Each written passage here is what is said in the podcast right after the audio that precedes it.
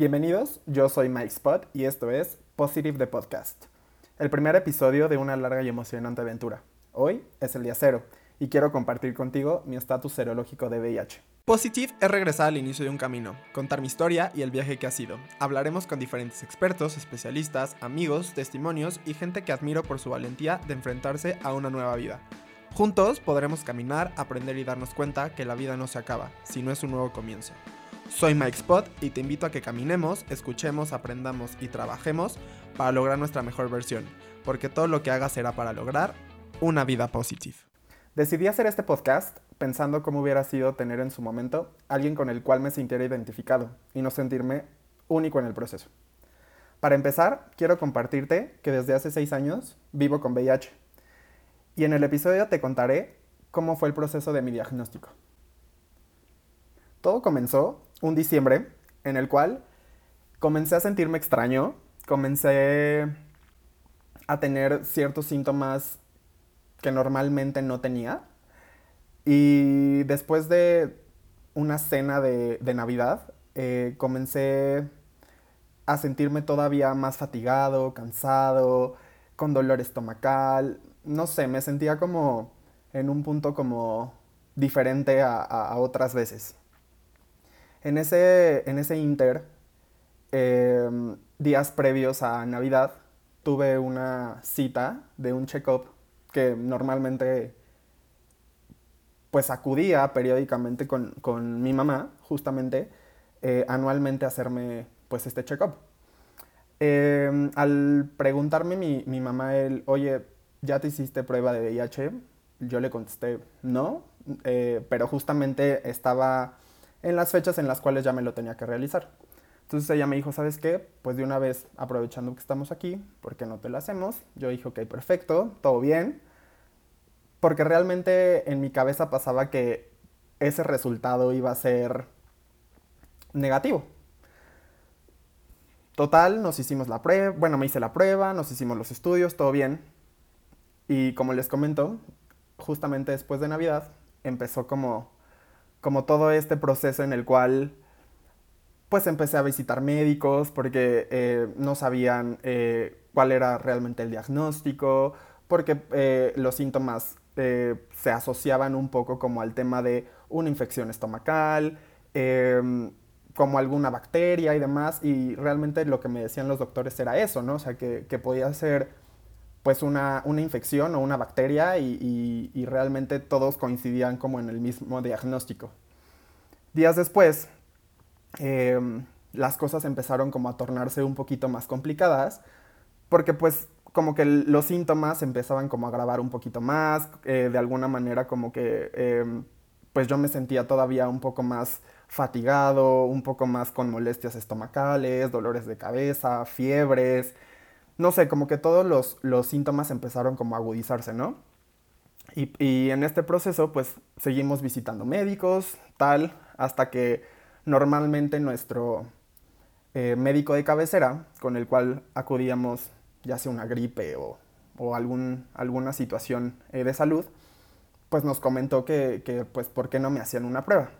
Para este punto, pues mi mamá ya sabía ese diagnóstico porque yo autoricé a que, a que ella pudiera ir a recoger esos estudios en caso de que yo no pudiera ir.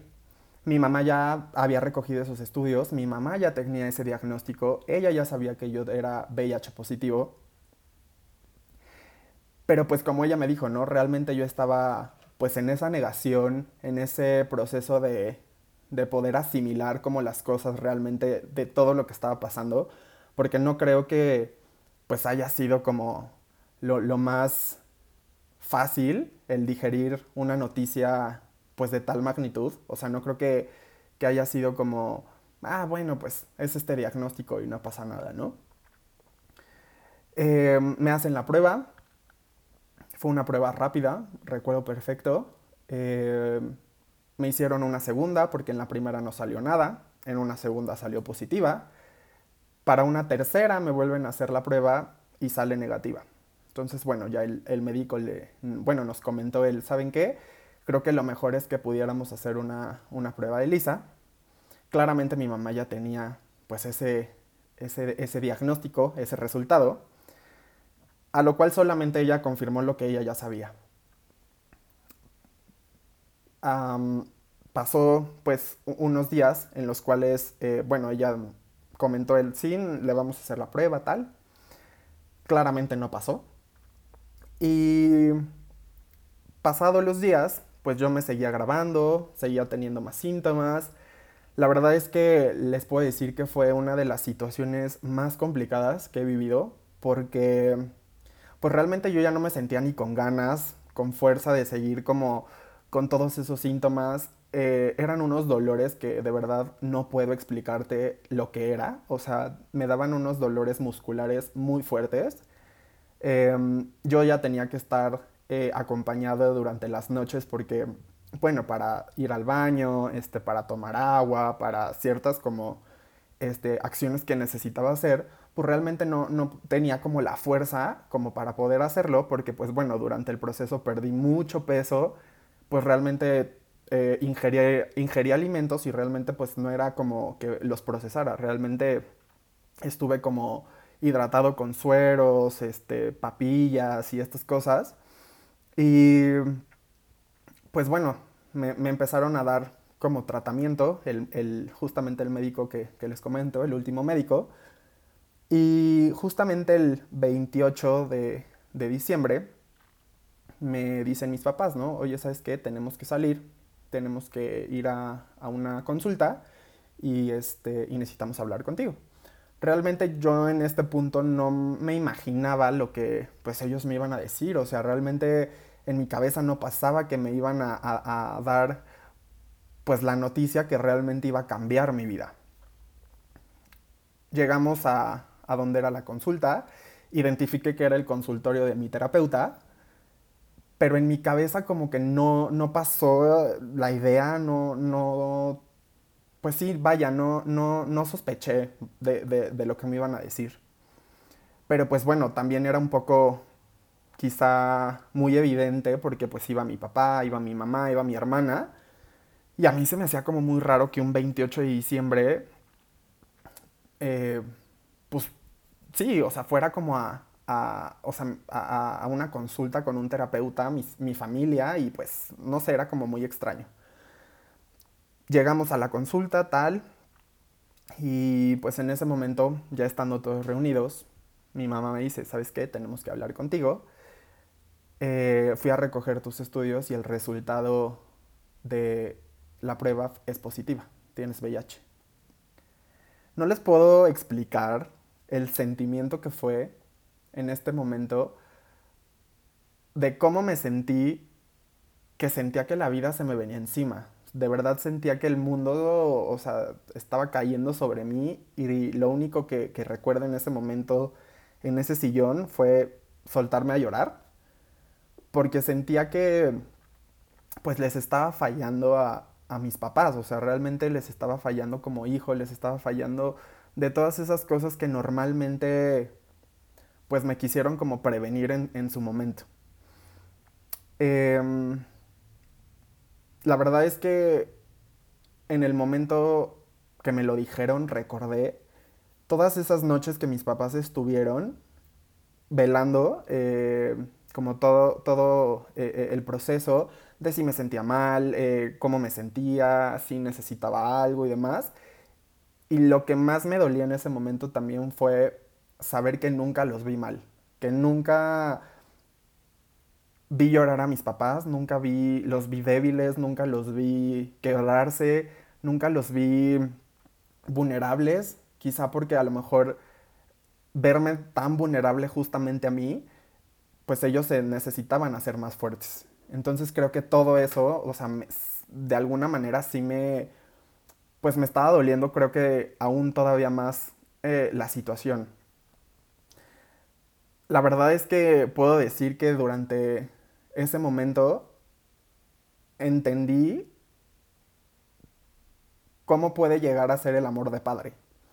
Porque para este punto mis papás ya sabían o más bien tenían trazados como un plan, el cual ellos ya sabían de asociaciones, clínicas, tratamientos, doctores, o sea, ellos ya realmente tenían resuelto lo que iba a seguir, ¿no? Y cuando me dicen, ¿sabes qué? Eh, tenemos que empezar con un tratamiento, la verdad es que yo en su momento no estaba consciente de, de lo que estaba pasando, lo que iba a suceder. Y solamente como que los escuché, los escuché, pero no, no recuerdo como el procesar como toda esa información. Me acuerdo que me dijeron de varias clínicas, varias asociaciones, entre ellas Clínica Condesa, y me dijeron, ¿sabes qué? Piensa las cosas, esta es la información, vamos a darte un tiempo, necesitas como asimilar todo. Y la verdad es que saliendo de ese consultorio me sentía como perdido de alguna manera porque realmente no sabía dónde iba a ir esta situación, no sabía a dónde quería ir, no sabía qué iba a hacer. Yo en ese momento dije, ¿sabes qué? Mi vida ya se terminó, se acabó, em, me voy a morir, o sea, mil cosas que te vienen pues a la cabeza justo por eh, esta falta de información, esta falta de acercamiento a la enfermedad. Em, claro, o sea, conocía y sabía eh, de la enfermedad y, de alguna manera tiempo después entendí que conocemos nada acerca del VIH. Me acuerdo perfecto que saliendo de, ese consultorio lo único que pedí fue ir a ver a, mi segunda familia y los llamo mi segunda familia porque em, siempre ellos me, me han acobijado, es una de mis mejores amigas su familia siempre me acobijó y, su mamá siempre me lo ha dicho, ¿no? O sea, eh, tú eres un hijo más y no eres un invitado en, casa, ¿no? Entonces, la verdad es que ese día lo único que quería era correr, verlos, o sea, platicar con ellos, porque pues siempre también habían estado muy pendientes de mí, de cómo estaba, si necesitaba algo, era muy cercano o soy muy cercano a su familia.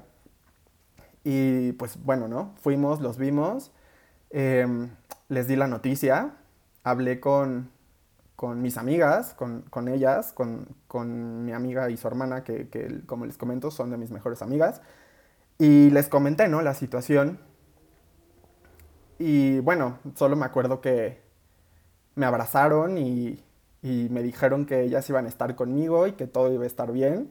Y fue cuando me empecé a sentir, pues, como más cobijado, ¿no? O sea, al final creo que en el camino y en el proceso estuvieron las personas que tuvieron que estar y sentí que no estaba solo, pero al final de cuentas me sentía perdido aún sabiendo que estaban ellos, que iban a ser mi soporte y que podía contar con ellos y, con mi familia, ¿no? Mis papás y mi hermana. Pues bueno, empezaron a transcurrir los días, em, empecé a procesar toda la información, me empecé a cuestionar muchas cosas. Em, llegó como este sentido de culpa, que creo que este, este sentimiento es, pues de alguna manera creo que lo primero que te ataca, ¿no? El, preguntarte y el cuestionarte cómo, cuándo, porque a mí te empiezan a, rondar como mil cosas y mil preguntas en tu cabeza que las, o sea, que no, que no les puedes dar respuesta, o sea, realmente no puedes... Em, pues sí, no, les encuentras como la respuesta a realmente lo que tú quieres saber o lo que necesitas saber para estar tranquilo.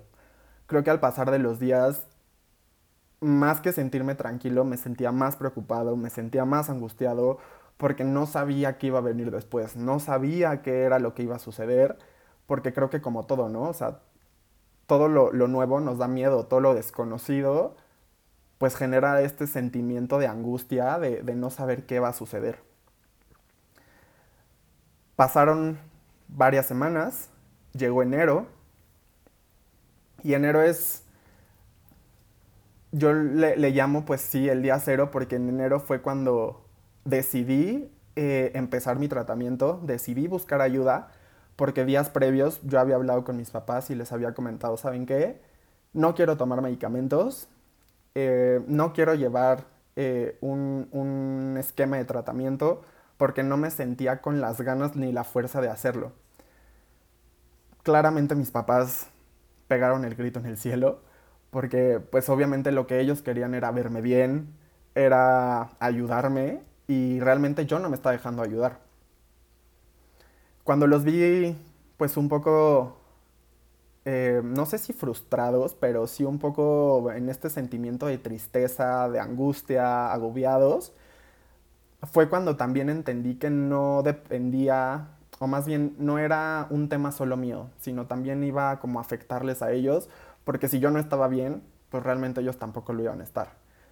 Entonces, bueno, tomé la decisión de buscar ayuda, de recibir su ayuda, de aceptar que, pues si ellos ya habían si no del todo procesado la información, pues estaban buscando cómo ayudarme y cómo accionar un plan en el cual yo pudiera pues estar bien dentro de, lo que se pudiera, ¿no? En el momento pues obviamente era muy ajeno pues toda la información, eh, como pues todos los esquemas de eh, retrovirales, eh, como pues sí, realmente era un, un nuevo mundo en el cual pues tenía que adentrarme decidí aceptar la ayuda, fuimos a Clínica Condesa y creo que en ese momento la vida me empezó a poner eh, de alguna manera las personas adecuadas en el momento indicado.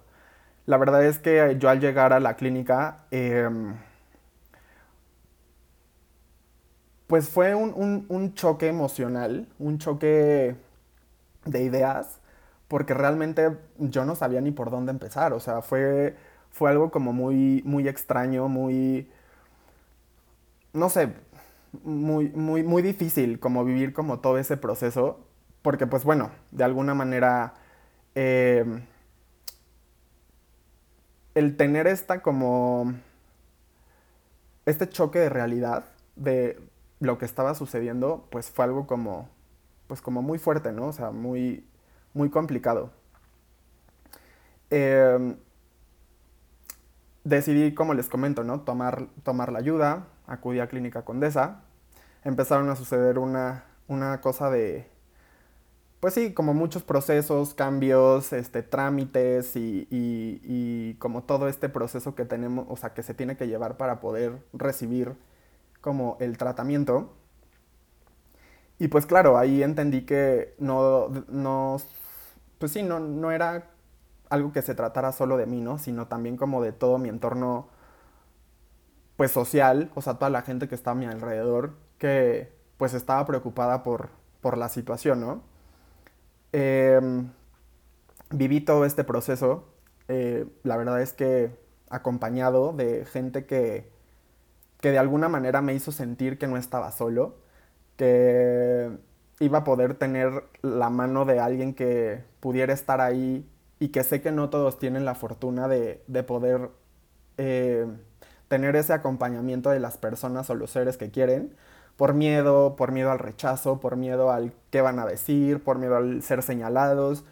Y, y justamente, ¿no? Como todas esas cosas fueron las que pasaron por mi cabeza, o sea, el decir, ¿cómo es que debo de llegar? Y decir, ¿sabes qué? soy VIH positivo. O sea, ¿cómo es que, llegas y lo dices sin que se asusten, sin que, piensas, sin que piensen que los vas a contagiar, eh, por un beso, un abrazo, un saludo? O sea, eran como muchas cosas que, de las cuales pues me sentía como, pues atemorizado de alguna manera. Eh, claramente cuando decidí recibir la ayuda, pues me di cuenta que la información que tenemos o la información que tenía en ese momento, pues realmente no me estaba sirviendo de absolutamente nada. O sea, sabía que era el VIH, sabía que cuál era la diferencia entre VIH y SIDA, sabía que existían tratamientos y esquemas, pero no sabía nada más. No sabía de una sintomatología, no sabía de un efecto secundario, no sabía em, de, cuál era el proceso, de cómo tenía que llevar mi vida a partir de ese diagnóstico,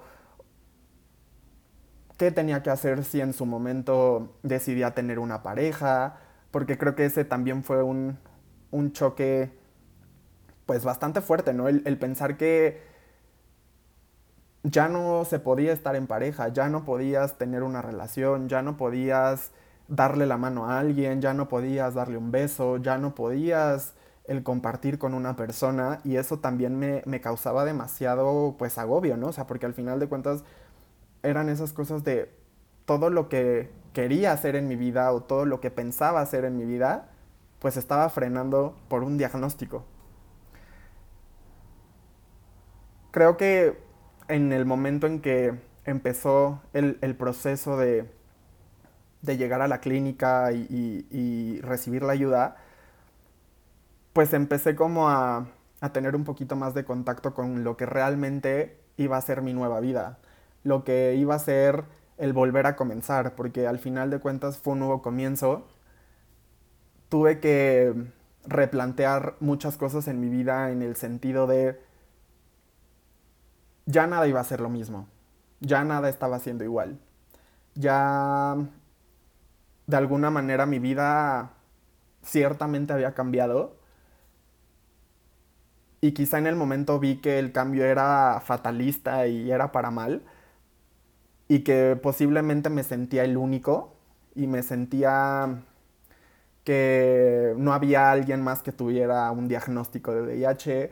Que no había ya fuera alguien que se sintiera como yo que no había esa persona que dijera, me siento igual que tú, me siento igual de triste, me siento igual de confundido, me siento igual de perdido, porque esa era la, la verdad, o sea, yo me sentía que no estaba yendo ni al norte ni al sur, simplemente estaba yendo, pero no sabía a dónde. Creo que enfrentarme a, a esa nueva vida fue fue un proceso, fueron unos meses bastante angustiantes, fueron bastante tristes, porque la verdad es que no me sentía, pues no me sentía bien, no me sentía con ánimos de nada. Eh, la verdad es que al, momento de ir y acostarme para dormir, vivía con el miedo de no despertar. O sea, realmente yo pensé que había sido mi sentencia de muerte y que realmente, pues ya, las cosas en algún momento ya no iban a ser las mismas. Yo no iba a ser el mismo, mi familia no iba a ser la misma y pues que todo tenía que cambiar. Y realmente después entendí que pues no, o sea, realmente seguía siendo yo, eh, mi familia seguía siendo la misma, seguía, eh, me seguían queriendo de la misma forma, eh, pero pues obviamente todo eso fue, fue un proceso que tuve que vivir, fue un duelo que tuve que vivir, porque al final sí fue un momento en el cual me tuve que dar tiempo para procesar muchas cosas. Eh, y creo que tam, también, creo que de pronto el, error que, que, uno comete, o, que en mi caso cometí, fue el victimizarme. Fue un poco el tema de la autocompasión eh, recuerdo que mi familia en, en el sentido de, de, querer como ayudarme y hacerme sentir mejor y, este tema, hacían cosas que sabían que me gustaban, ¿no? Normalmente o, o, íbamos como a comer a lugares que me gustaban o hacíamos, este, no sé, eh, situaciones que a lo mejor normalmente me hacían sentir feliz. Y hasta que un momento llegué y dije, ¿sabes qué? Es que esto no puede seguir así.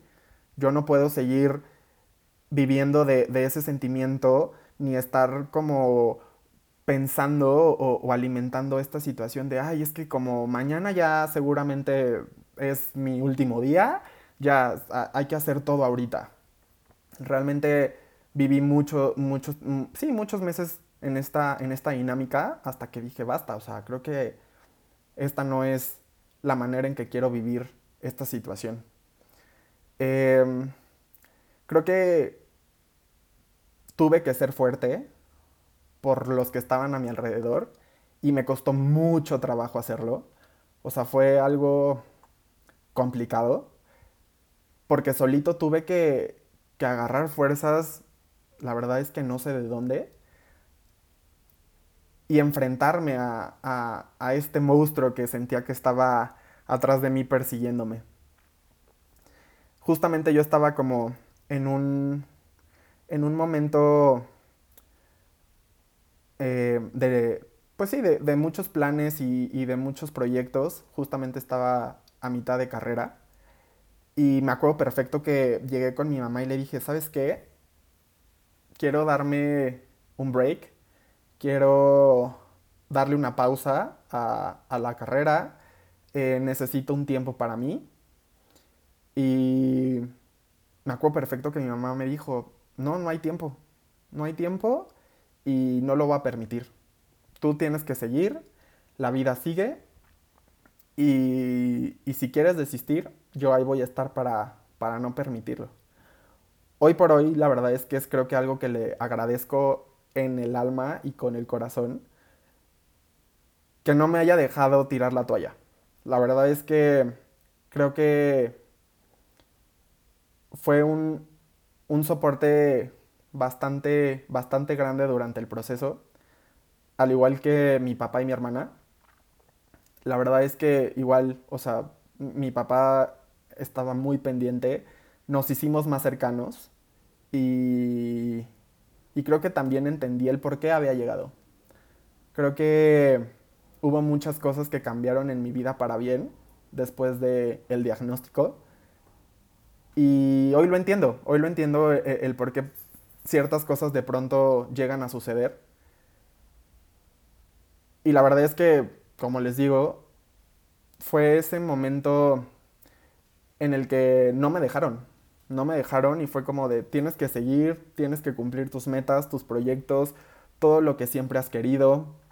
No puedes ahorita abandonar la escuela y, y creo que también no iba a ser como lo, lo mejor. O sea, creo que ese es, eso es algo que también fue una, una lección en el cual, pues solitos nosotros nos vamos en picada, nos tiramos al barranco.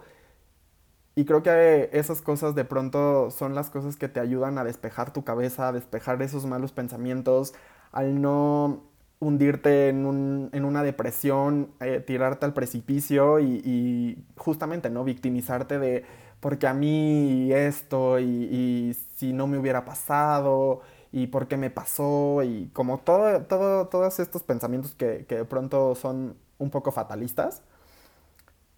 Y creo que la, la pues sí, la rutina, la, la, los... Sí, como esta, esta parte de la rutina, de, de poder tener algo que hacer durante el día, creo que me ayudó bastante.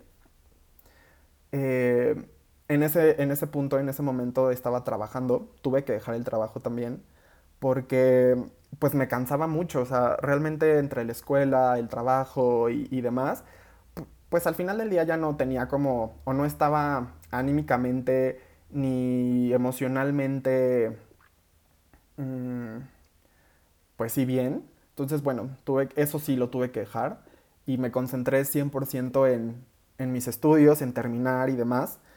Em, y creo que también eh, eh, eh, esa rutina de, que siempre disfruté, o sea, siempre disfruté mucho como la escuela y, el poder aprender y demás, creo que me sirvió bastante. Fue creo que un poco mi escape. Me dediqué más a, a lo que tenía realmente que hacer a lo que quería lograr que era titularme, que era querer eh, terminar la universidad, porque bueno, en ese momento tenía justamente 20 años cuando sucedió. Entonces, bueno, pues realmente necesitaba terminar todo lo que ya había empezado. Em, creo que varios meses después me empezó a cambiar un poco la perspectiva de la situación, de cómo percibía la vida, de inevitablemente estaba viviendo una vida nueva y que realmente todo lo que estaba haciendo lo estaba haciendo sí por mí primeramente porque al final muchas veces lo quise hacer por los demás, pero creo que entendí que no era por los demás, sino realmente era por mí al estar bien yo, iba a poder estar bien mi familia, iba a poder estar bien mi entorno social, mis amigos, eh, la gente cercana a mí. Y creo que de alguna manera hoy lo veo distinto. Hoy les puedo decir que fui un sobreviviente porque al final no me dejé, no tiré la toalla. Em, hoy por hoy creo que vivo una vida como la vive cualquier persona. Entendí que no fue el fin y que fue el comienzo. Que las cosas siempre llegan a tu vida por una razón. Y la razón de esto, quizá en el momento no lo veía. Y me cuestionó o me cuestionaba mucho el por qué. Y hoy por hoy sí le, encuentro un sentido y le encuentro em, una respuesta a todas esas preguntas que les puedo decir que a lo largo de los primeros cuatro años rondaban mi cabeza y que mucho tiempo después de un proceso de aceptación, de duelo, de terapia, de acompañamiento, de sentirme querido por las personas que estaban a mi alrededor, le entendí y le di mucho sentido al por qué, al por qué había sucedido y al por qué había pasado. Y hoy con esto, em, pues quiero justamente a, esa persona que está allá afuera, que quizá está pasando por esta situación, decirle que, que no está solo y que no es el único y que al final del día allá afuera hay mucha gente que, que está viviendo el mismo proceso de diferente manera, claro, porque todos los procesos son diferentes, pero que no está solo y que al final, como mi mamá siempre me lo decía cuando justamente quería tirar la toalla, me decía que siempre después de, la lluvia viene la calma. Y, siempre que se pone medio, medio tricky el asunto, me, acuerdo mucho de, esas palabras que me decía. Y, y me acuerdo de, una, de una frase que justamente me, me, decía, como también como muy a menudo cuando, cuando me daban como estos breakdowns y, y sí, este, este como arranque de, de adrenalina de querer mandar todo al carajo, siempre que está oscuro, es porque ya va a amanecer. Y amaneció. Al final del día vi la luz. Eh, agradezco a la gente que estuvo conmigo, a la gente que no me dejó, que estuvo ahí para un mensaje, una llamada, que estuvo al pendiente, que me hacía sentir que no estaba solo. Y hoy se los agradezco. No tengo que decir quién es. La gente lo sabe perfecto. Y también agradecerles que nunca me juzgaron. Nunca recibí un rechazo, que creo que era mi más y mayor miedo, el ser juzgado, señalado y rechazado. Y ellos me hicieron sentir que mi vida iba a ser la de, la de cualquier persona. Creo que al pasar de los años, eh, uno va entendiendo ciertas cosas. Y hoy puedo decir que, que me siento bien, que me siento tranquilo, que realmente si tuviera que volver a vivir lo que sucedió, lo volvería a vivir de la misma manera en que lo viví hace seis años. Porque creo que eso me hizo cambiar la perspectiva de la vida en general, pero también de la vida que quería. Y pues bueno, esto es todo por el episodio de hoy. Em, a lo largo de, este podcast vamos a estar compartiendo mi historia, vamos a estar compartiendo em, información, porque creo que esa es la,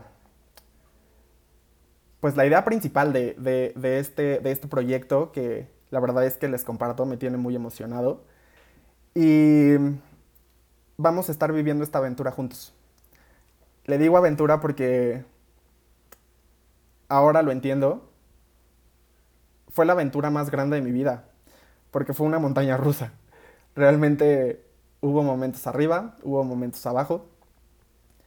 Y, y pues nada, nos vemos en el siguiente episodio, con más cosas, más historias, más información.